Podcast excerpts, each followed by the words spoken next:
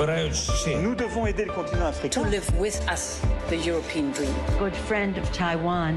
Europe 1, bonjour. Votre revue de presse internationale, nous sommes d'abord au Royaume-Uni ce matin. Bonjour Sarah Menaille. Bonjour. De quoi parlent les journaux britanniques? Eh bien, on parle du prince William qui a lancé hier un programme qui ambitionne de mettre fin au problème des sans-abri au Royaume-Uni. L'un des axes de ce projet vise à débloquer des logements à grande échelle. La BBC précise que lundi, le prince de Galles a visité des lieux à Londres, à Bournemouth et dans le sud du pays de Galles. Sky News précise que c'est la première initiative majeure de William depuis qu'il est devenu prince de Galles l'an dernier. Bravo, applaudit le Guardian.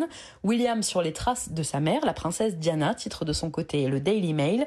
Le journal Le Times précise lui que c'est un projet de 5 ans qui est lancé et que chaque nuit, ce sont près de 300 000 personnes qui dorment dans les rues du Royaume-Uni et que la moitié d'entre elles sont des enfants. Nous sommes maintenant en Algérie avec vous, Nourchaïn. Qu'est-ce qui fait la une à Alger?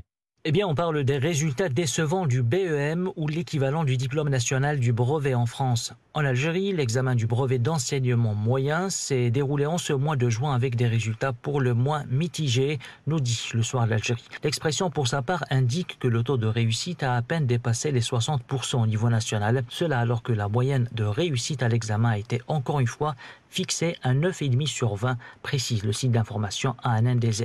Moins que la moyenne donc, et pourtant, près de 40% des collégiens n'ont pas obtenu le brevet. Malheureusement, le jour des résultats était le théâtre d'un drame, plus précisément à Armis Meliana au sud-ouest d'Alger, où une jeune fille a tenté de mettre fin à ses jours en se jetant du cinquième étage d'un immeuble après avoir découvert qu'elle a échoué à l'examen. Nous sommes enfin en Inde avec vous comme Bastin. De quoi parlent les journaux du pays?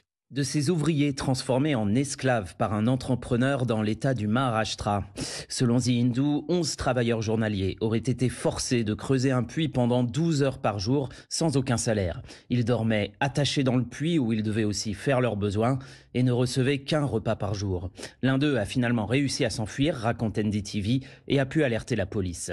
La commission des droits de l'homme indienne s'est saisie de cette affaire sordide. Souvent, les coupables de ces tortures espèrent qu'une fois le travail les ouvriers soient trop terrorisés pour oser témoigner.